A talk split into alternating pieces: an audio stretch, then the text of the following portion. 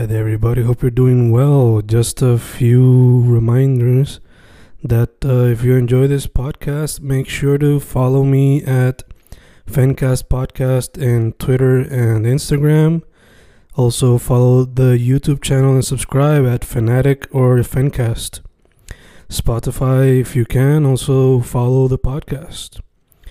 Meanwhile, si les gusta o le interesaría saber sobre mi poesía, poetry, poetría, you can follow me at Fen Correa at Facebook, Instagram, uh, Twitter, Spotify, Bandcamp. And if you want to buy my books in physical form, you can also look for them in Amazon. Just write Fernando Correa Gonzalez and they should appear. Once again, for the podcast, Fancast or Fancast Podcast en Instagram y Twitter, and YouTube bajo el nombre Fanatic o Fancast.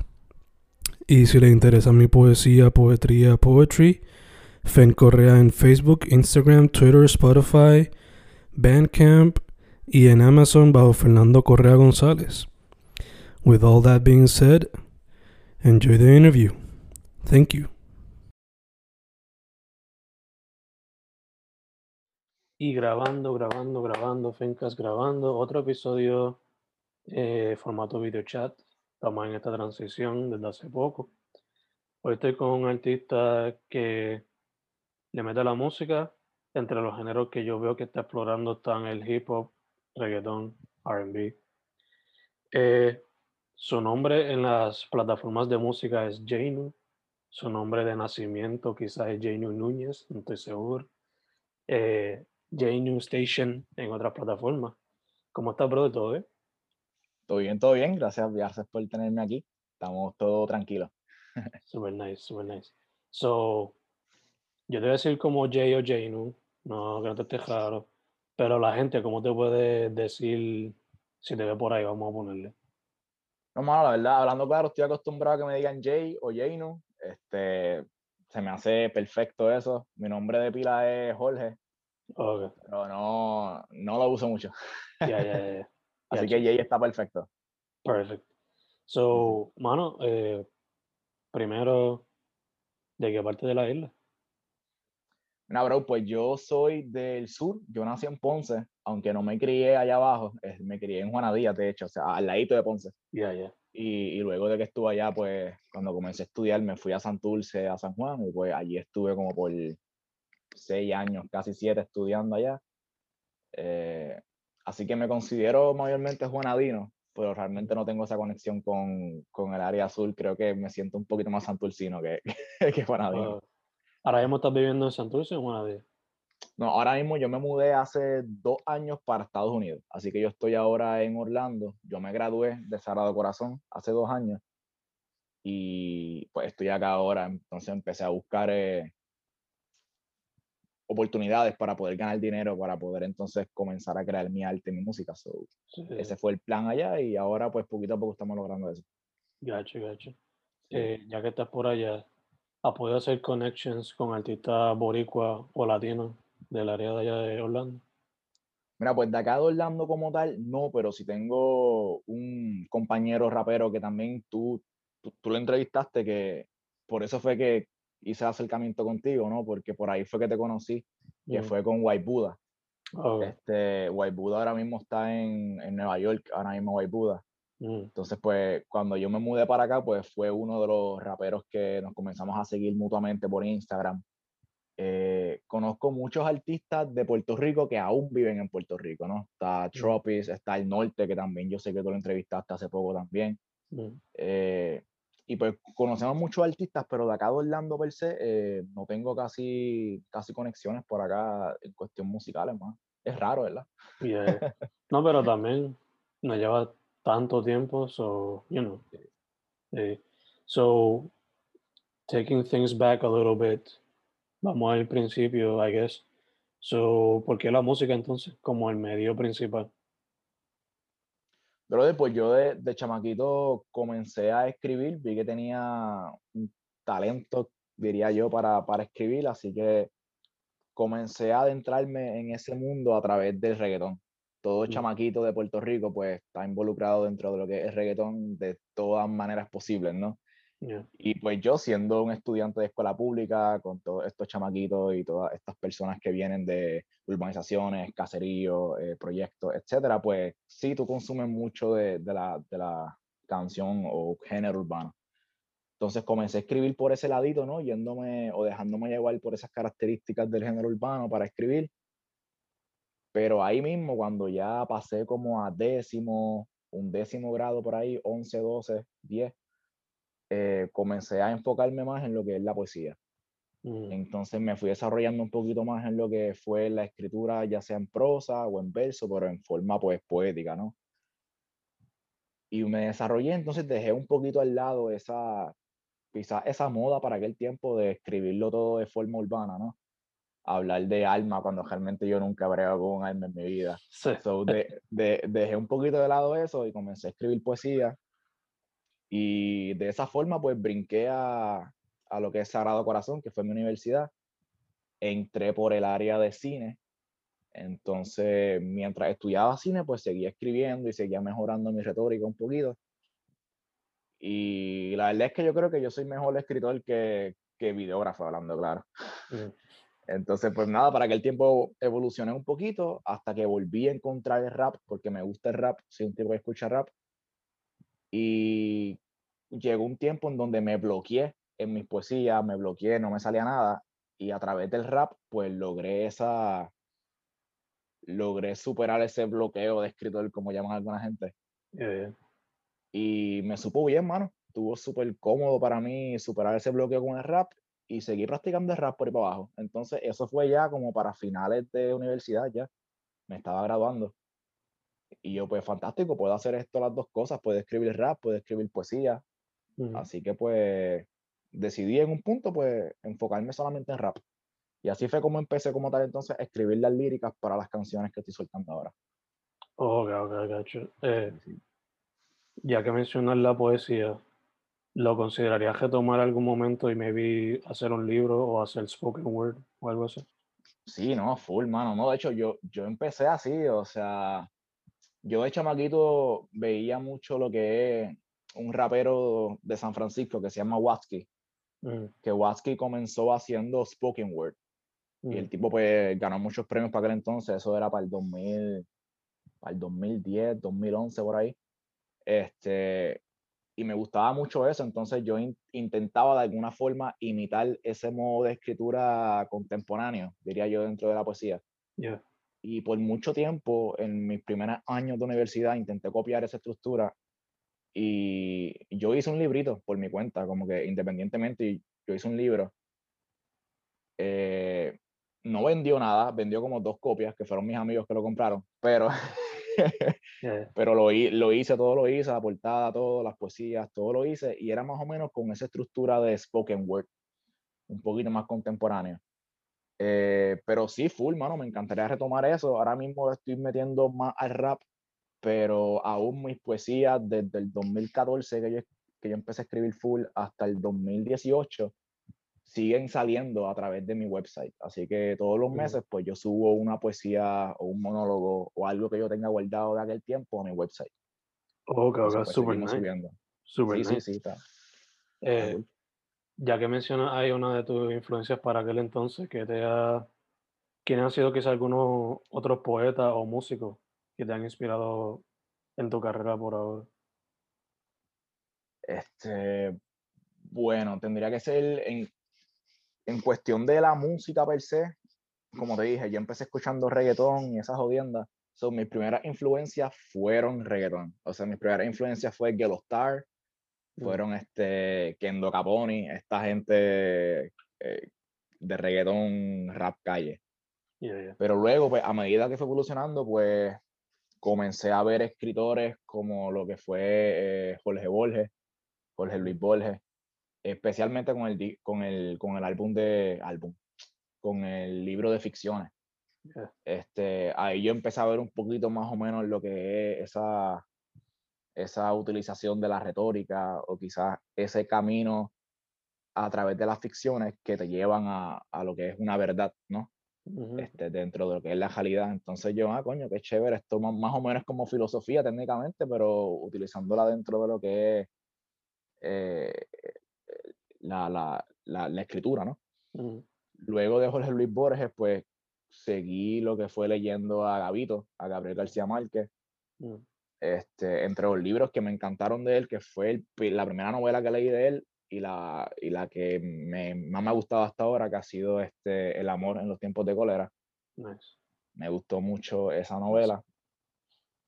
Y después de leer esos escritores, pues comencé a escuchar entonces música, pero de otros géneros que no eran reggaeton. Entonces mm. comencé a escuchar mucho, me acuerdo que en un punto estuve bien pegado con Juan Luis Guerra, pero mucho, mucho, mucho Juan Luis Guerra de que me compré el, el, el disco de Bachata Rosa, el de Fugarate, el de este el de Ojalá que lleve café en el campo. O sea, todos esos discos los compré, están por ahí. Y pues fui brincando de géneros así, aunque seguía incorporándome en el rap en ese entonces, pero la música que yo escuchaba mayormente, aunque tenía rap, pero sí tenía Juan Luis Guerra, Silvio Rodríguez, tenía había otro que yo escuchaba mucho, pues entonces Jorge Drexler. Mm. Jorge Drexler, el, el, disco, el disco último que él sacó, que fue Salvavidas de Hielo, que fue el último que él sacó, le exploté en canto. Cada vez lo ponía, me encantó, me encanta cómo escribe Jorge Drexler. So, esas más o menos son quizás mi, mis inspiraciones, diría yo, dentro de la música. Y ya, que entonces para que entonces estaba variando más en cuestión de género que escuchar. Sí, sí, no, full, full. Este, aunque aún sigue escuchando rap, que por eso fue que pues, me, fui adentrando y hubo ese cambio de poesía a rap. Pero mayormente mis playlists todos eran eh, Juan Luis Guerra, eh, Drexler, Cultura Profética. También escuchaba mucho Cultura Profética. Nice. Eh, y sí, mano, por ahí fue, por ahí fue. Eso se puede esperar de parte de Jane o algún día una bachata o un reggae. Mm, no, no una bachata, este, quizás una fusión, una fusión diría yo. Un sample, maybe. Exacto, sí, sí. Porque realmente no soy tan fanático full del género de la bachata, soy fanático de las letras de estos artistas, ¿me entiendes? por ejemplo, no soy fanático de la bachata de Juan Luis Guerra, pero las letras que Juan Luis Guerra plasma en su bachata, esas son las que me llegan. Entonces, pues sí, yo diría que quizás no tanto un género, pero sí lo que intente proyectar en ese género es lo que vale para mí. Yeah, quizás la esencia de. Exacto, exacto. Gacho, gacho. Eh, el proyecto, o sea, LP, Loki, salió para ahora 2020 durante la cuestión esta. So, te pregunto cómo fue el creative process tuyo pre-pandemia, durante y cómo lo estás viendo ahora. Sí. Ya lo mano, pues en primer lugar, como te dije, hace dos años fue que llegué acá, la pandemia nos cogió en el 2020, yo estaba, todo el primer año que yo estuve acá en Estados Unidos, yo lo, lo pasé trabajando full. O sea, no tenía un buen trabajo que, que, digamos, yo trabajaba para aquel entonces en Disney, pero era a través de un internado. Entonces el internado lo que me pagaban eran 10 pesos la hora este, para yo pagar todas mis cosas. Entonces no era muy bueno, so yo tenía que coger muchos turnos para poder hacer dinero. Y te juro que en un punto yo llegué a trabajar 70 horas a la semana. Este, yo estuve como dos meses trabajando eso, esa, esa cantidad, algo estúpido. Eh, pero luego pues fui buscando otros trabajos, llegó un punto en que tuve tres trabajos simultáneamente. Luego pasó la pandemia y todo pues hubo un shutdown, ¿me entiendes?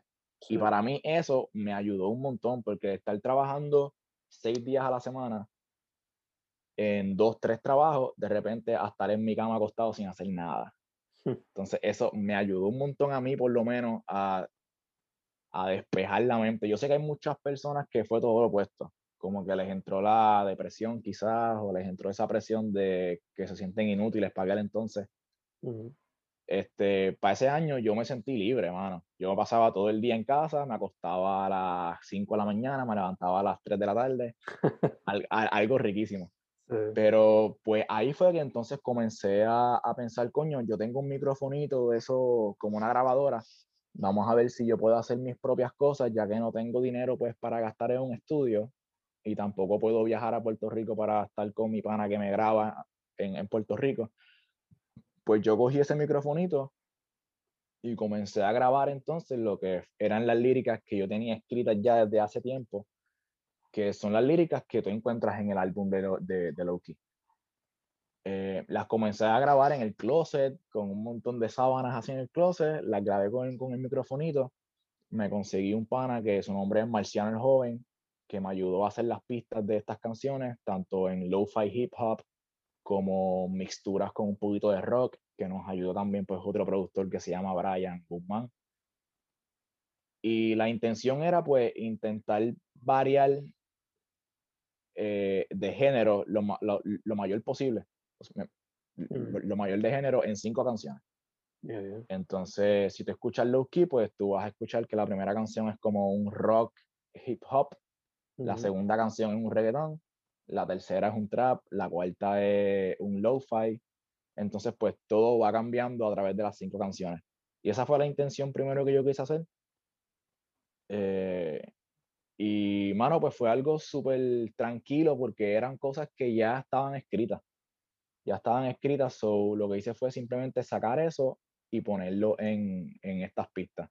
Que es por eso que yo sigo llamando el proyecto un mixtape en vez de un EP. Mm -hmm porque el mixtape pues me hace más sentido ya que fueron cosas que ya estaban escritas, hay cosas que ya yo había grabado mucho antes de ese tiempo y las incorporé en el, en el álbum, hay pistas de un productor de, de, Ponce y un productor de San Juan unidos en el mismo disco, que para mí pues eso pues como yo no tengo ninguna disquera ni ayuda, pues eso para mí está cool, ¿me entiendes? Que todos estos artistas se unan en mi proyecto.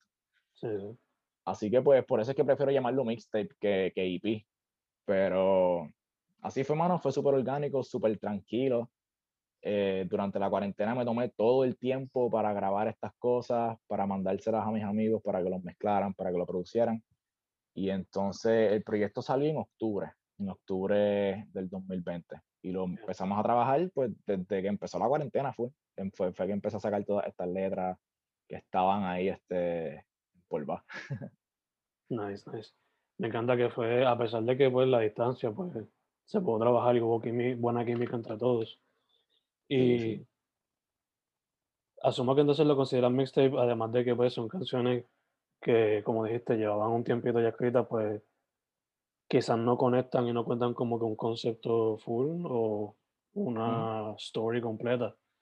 Pero eh, uno escuchando las canciones, por lo menos yo noté rápido que, además de pues liriqueo, te gusta como que storytelling y a veces meter un poco de humor en las letras. So, sí, sí. ¿De dónde viene esa práctica? ¿Qué, qué han sido quizás algunas de, los, de las personas que te han inspirado a incorporar eso? No, pues en cuestión del storytelling que dices, pues sí me gusta incorporarlo en algunas de las canciones. Eso viene pues de la poesía, ¿no? De, de ese background de poesía que tengo.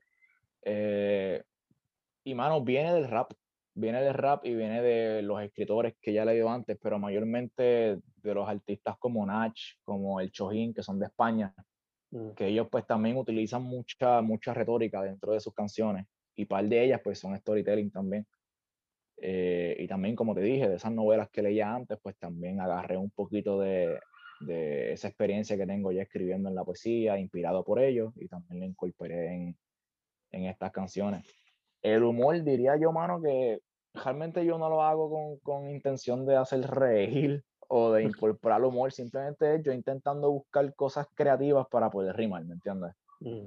Entonces quizás buscar metáforas que sean creativas, que no sean las mismas de todo el mundo. Y cuando encuentre una palabra, por ejemplo, no sé, rimar con sándwich, por ejemplo, pues yeah. ¿qué puedo rimar con sándwich? Tú no, tú no vas a encontrar ninguna canción por ahí en la radio que alguien rime con sándwich. Pero pues yo intento entonces buscar una rima dentro del contexto de la canción que pueda funcionar con Sandwich. Y, y, pues para la gente, pues eso se hace gracioso porque nunca han escuchado esa palabra o quizás porque en el contexto de la canción quizás es una canción de amor y viene ellos algo sí. que le quiero comprar el sándwich a la pipa o algo así. Yeah, yeah, yeah. Este, so, realmente no lo hago con la intención de sonar chistoso. Eh, pero sí, mucha gente me ha dicho que ese estilo de escritura se parece mucho a PJ Sinzuela. Entonces, pues yo los comprendo porque también yo tengo un high pitch también cuando rapeo. Mm. Eh, pero nada, vamos a ver si puedo diferenciarme en algo por lo menos en un Ya, punto ya. dado para que no sigan diciendo eso. Pero, pero sí, mano, eh, no, no lo hago con la intención de ser humoroso, pero pues sale naturalmente, como que la gente lo entiende así. No, y- y ese es un detalle que le añade algo extra a la canción. O sea, en verdad Sí, sí. que no harm, no foul, como dirían. Sí. Eh, dicho, dicho eso, mano, este, ya que hablamos un poquito de Loki, la portada, ¿quién fue quien te tomó la foto y eso también? La portada de Low Key, estábamos todavía en cuarentena, eso es cerquita de donde vivía antes, en Orlando. Este, la portada fue mi roommate, uno de mis roommates. eh, Yo dije una vez como que, mira, me ayudan a buscar lugares para tirar fotos. Y todos mis roommates, que eran cuatro para aquel entonces, se fueron conmigo para la calle y empezamos a buscar en parkings que estaban cerrados, nos metíamos en los parkings, empezamos a tirar fotos. Y en un punto llegamos a esta calle donde pre-cuarentena siempre habían carros. Era una intersección donde habían tres complejos de apartamentos. Entonces siempre estaba transitado por personas y por carros. Y cuando pasábamos por ahí, eh, en cuarentena estaba vacío completo. Y yo, brother, estaría cool una foto ahí. Este, no sé, y teníamos en ese, en ese entonces en el baúl del carro una silla de playa. Y yo, mano, yo estoy vestido como que medio colorido, vamos a poner la silla en el medio y me posteo ahí, me tiras una foto, así, o sea, solitario en una calle, una intersección. Yeah, yeah. Y este, y así mismo fue como que súper, súper improvisado, sacamos la silla, me senté, mi roommate tiró la foto, me pareció cool la foto porque expresa esa, esa solitud o esa soledad que quizás todos los artistas sufrimos en cuarentena. Yo estoy solo en mitad de la calle, este, yo tengo la computadora en mi, en mi lap en la calle, así que pues creo que fue un buen reflejo quizás para todos los artistas ver esa foto y decir, ah, mira, no estamos solos como él, pero estamos creando. Yeah, yeah. Este, y pues le puse low key porque pues estábamos creando low key, nadie me conoce, nadie sabe quién soy. Yeah. Este, así que pues low key, poquito a poco me fui, fui haciendo música. Pero sí, la foto fue eh, Luis Balaguer, que fue mi roommate para aquel entonces. Super nice, super nice. Sí, No, y sí. también captura, o sea, tras que cuando como escritor iba haciendo música en el cuarto, you know, estás así Sí, estaba. básicamente. También estás expresando cómo está la gente ahora cuando quiere performar en vivo, o sea, no hay nadie a quien perform básicamente por la cuestión esta. Sí, está difícil ah. ahora, sí, está difícil ahora hacer performance. Este, ya, ya están abriendo, por lo menos acá ya está básicamente normal todo, Ujú, aunque sigue estando lo del virus, pero la gente ya casi pues no le importa mucho acá. ujú, Pero yo estuve en Puerto Rico en diciembre y allá en Puerto Rico, donde sea que te metas, tienen las pistolitas que te cogen la temperatura, tienes Sí, que ir sí. siempre con la mascarillita, so, como que están un poquito más intensos en Puerto Rico que acá en Orlando. Acá ya están todos tranquilos, mano. Acá está como si no voy a pasar nada. Lo que tienes que salir es con la mascarilla y de vez en cuando te dicen como que, ah, mira, póntela. Y te la tienes que poner. Pero en ningún lugar te ponen la pistolita para, que te, para, para la temperatura. Ya todo el mundo está abriendo por ahí los- las barras, la- las discotecas, todo ya está abierto. So, está más abierto. Pero sí, se nos hace igual aún complicado eh, un artista salir en cuarentena y sin ningún tipo de promoción, sin ningún tipo de open mic que tú puedas al menos expresarte y decir, ah, mira, son mis redes, soy Jane, hola, mucho gusto. Como que está, está difícil. So, Sí. me tuve que bandear todo por los panas, por los panas y las redes hasta el momento. Yeah, yeah, obligado. Sí. También la foto me recuerda a esos tiempos cuando uno era más chamaco que empezaba su carrera artística y quería hacer algo desde directo del garaje y que llegara la gente al barrio o a donde fuera. Sí, mano, Ay, mano. eh, quemando los discos y, y, y, y pasándolos por ahí por la calle, los cassettes y los discos. Sí, captura esa Está bueno. Eh, Qué bueno, qué bueno. ahorita mencionaste pues, algunos de los de los artistas de por acá que conoces y eso. So, este, no es tan fácil la transición, pero como quiera. Eh, ¿Qué piensas de la escena de arte independiente en Puerto Rico, basándote en lo que tú ves y has presenciado? Y por lo que puedes ver en la diáspora también. Bro, después dentro de la música como tal, que tengo muchos, muchos amigos y personas que le están metiendo ahora mismo independientemente a la música, veo que está mucho más fácil que antes ya porque tenemos mucho poder dentro de las redes nosotros, ¿me entiendes? Y ya no dependemos quizás de una disquera para poder distribuir las cosas porque tenemos las, las distribuidoras digitales como DistroKid, como CD Baby, como TuneCore, como todas estas cosas. So, nosotros podemos ser dueños de todo lo que sacamos Simplemente pues tenemos que tener el público ahí, ¿entiendes? Y pues tengo panas que ya están logrando eso poquito a poco. Empezaron cuando yo estaba estudiando en Sagrado y ya tienen un público bastante grande. Eh, te puedo decir que Gerald, que es un muchacho ahora mismo que le está metiendo más seguido ahora al reggaetón, pero él empezó como un poquito más como, como un Drake, como un RB tipo, como que hip hop y RB. Eh, y Gerald empezó teniendo lo mismo que yo ahora que tengo como 30 oyentes en Spotify, cositas así, y ya tiene casi 5000, ¿me entiendes? O sea, cada vez que saca un sencillo se trepa 5000. Eh, so que para eso nosotros, un artista independiente en Puerto Rico, 5000 oyentes, está bueno, está muy bueno. Este, también tengo a Kevin Kazui, que es un hip hopero también del área, del área del sur, que también es un teatrero. También. Esa parte no sabía de Sí, Kevin Casoy también hace teatro. Digo, hacía, no sé si ahora está full en eso, pero hacía teatro. Y Kevin, pues también le está metiendo mucho a lo que es, en este caso, el hip hop, él.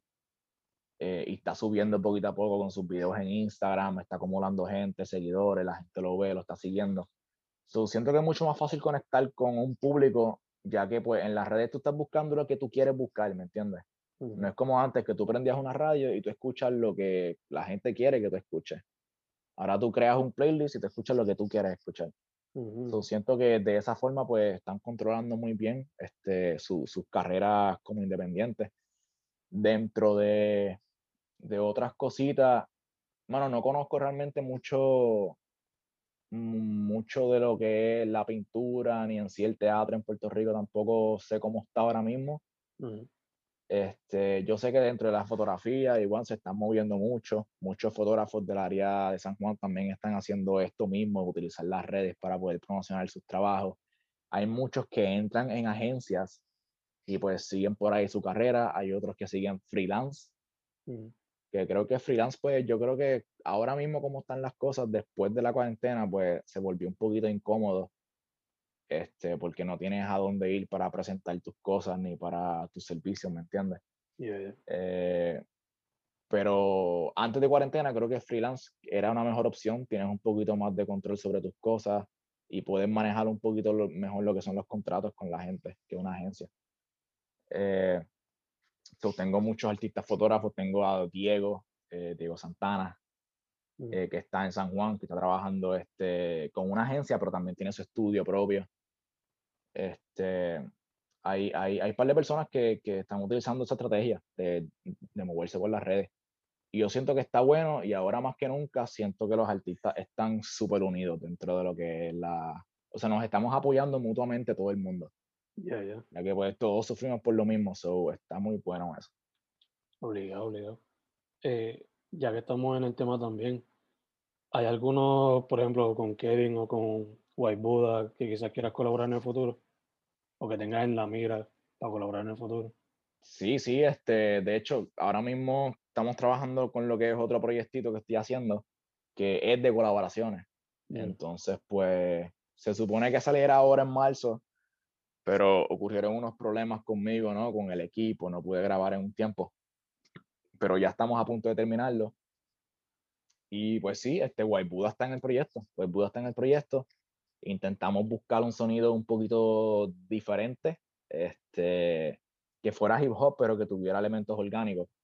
Así que estamos viendo cómo podemos trabajar eso bien en esas canciones de este proyecto. Y con Kevin Kazui me encantaría, mano. Me encantaría en algún punto poder colaborar con Kevin Kazui. Los dos somos del sur de Puerto Rico. Eh, me encanta cómo escribe Kevin, o sea, es un duro escribiendo también. Eh, pero sí, tengo muchos muchos featurings que ahora estamos trabajando. Eh, al norte es otro que estamos trabajando algo con él. Eh, que nadie sabe. Digo, ahora tú lo sabes, pero nadie sabe, pero ya, ya estamos trabajando algo con él. Y sí, cosas, cosas buenas vienen por ahí. Ya esperemos que en abril ya todo eso salga a la luz. Super nice, super nice. has mencionado mucho el sur, so tengo que preguntarte. Yo también, yo soy del suroeste. So, eh, la cuestión esta de los temblores, ¿te ha afectado a ti de alguna manera o no sé? Brother, a, a amigos cercanos y familia, ¿me entiendes? Este, no solo, no solo mental, porque pues pasa esto y sigue pasando semana tras semana, día tras día, y pues le, ¿verdad? Le, le trabaja un poco la psique de las personas porque no están seguras. Y menos en Puerto Rico, donde hay muchas casas en montes, metidas en zancos que se pueden derrumbar así y toda tu vida quedó en el piso en una noche. mm, Este, gracias a Dios, a mi familia, todo está en el pueblo. En este caso, mi mamá está en el pueblo de Ponce. No, no, no sufrió por los temblores, hablando claro, pero sí te- tengo una amiga que su familia está en Villalba mm, y que sí, en los temblores un peñón de una montaña le cayó y le destruyó la casa. ya, Así que pues eso fue hace, eso fue hace como un año y pico ya. Y tuvieron que abrir una página de GoFundMe para poder recaudar fondos, para poder arreglar todo eso. So, este, sí, eh, eh, es peligroso porque Puerto Rico no tiene infraestructura para soportar nada de eso. ujú, So, para aquellas personas que no les preocupa lo físico, les trabaja mentalmente. Y para aquellas cosas que les sufre lo físico, pues es peor, porque no saben si en algún punto la casa se les va a ir por el barranco. So, siempre están en la, en la, en la incertidumbre. Gracias a Dios, mi familia está todo bien hasta el momento.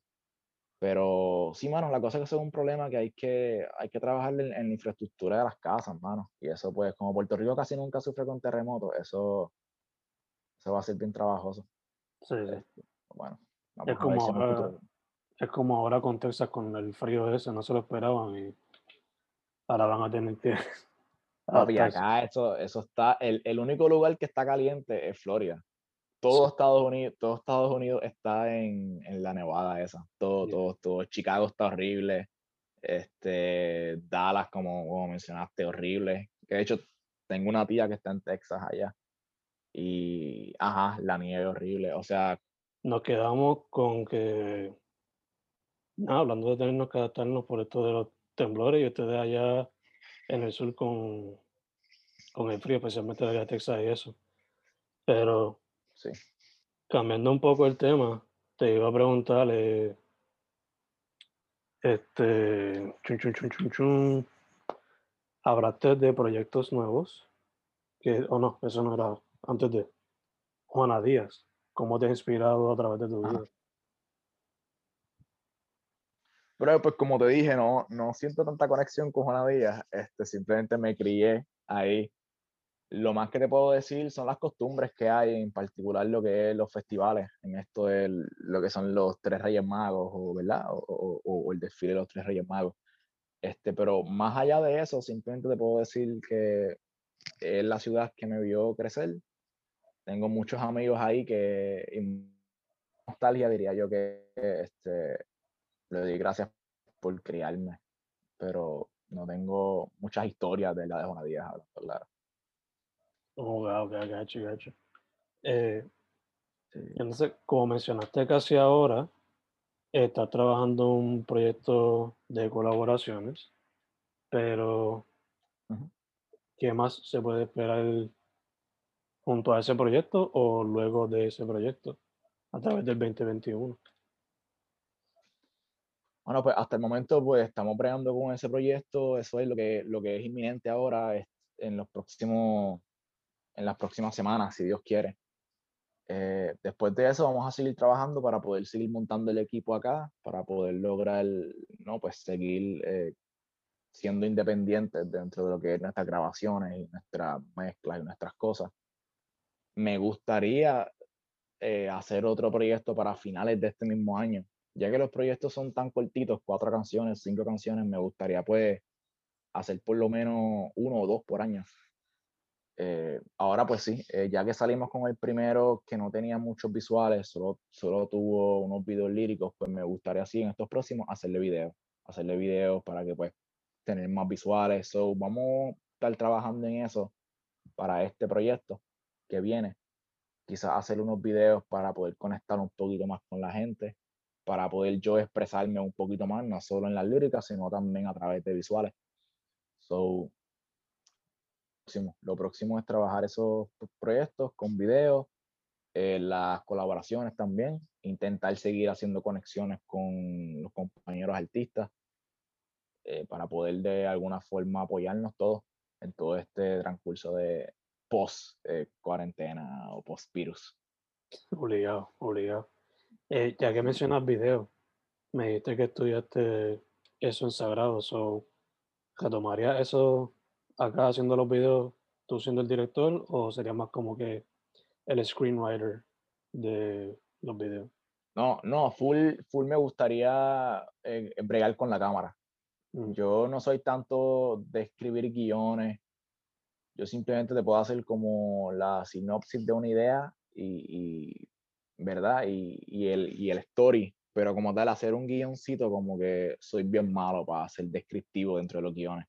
So, me gusta mucho trabajar con la idea y behind la cámara, mano. Me encanta la cámara. En estos momentos, pues, como te dije, estamos trabajando para poder seguir comprando nuestro equipo.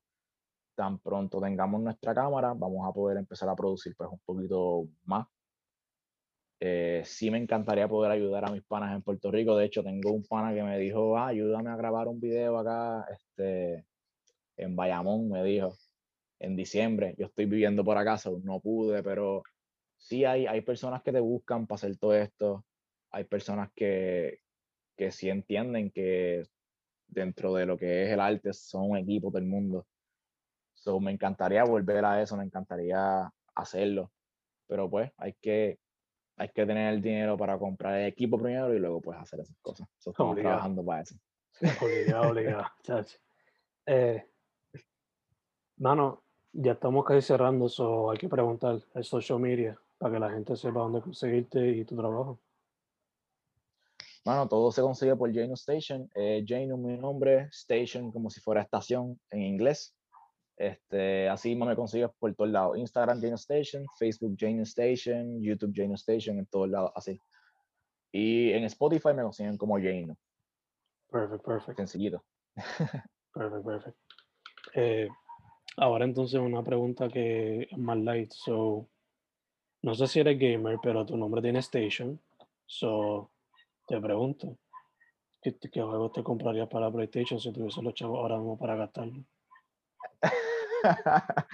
este, no, no soy tanto, no soy tanto gamer, este, y tampoco soy full como que fan de PlayStation, soy más un Nintendo guy. Pero. para Nintendo, eh, para Nintendo estoy esperando full este, el anuncio que se supone que sea hoy de Breath of the Wild, la segunda parte. Yo espero que sea hoy. Este, estoy esperando eso. Hace poquito me compré el port del Pikmin 3, que fue del Wii U al Switch, que también estoy, está chévere, me gustan ese tipo de juegos así medio, medio aventureros, comiquitos, caricaturas.